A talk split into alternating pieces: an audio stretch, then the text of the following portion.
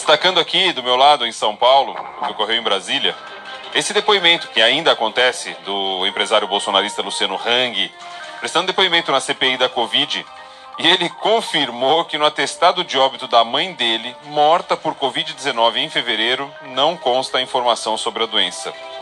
O que, segundo ele, foi um erro do plantonista. O empresário negou ter pedido para omitir esse dado no documento e afirmou ter procurado a Prevent Senior para entender o ocorrido. E ele também confirmou que a mãe recebeu remédios do tratamento precoce comprovadamente ineficazes no combate à doença e que apenas solicitou aos médicos que fizessem todo o possível por ela. Ele é investigado pela CPI em diferentes linhas de apuração. Uma delas é a respeito da omissão da causa da morte no atestado de óbito da mãe. Ou seja, ele já confirmou aquilo que a CPI esperava ter confirmado. E ponto final.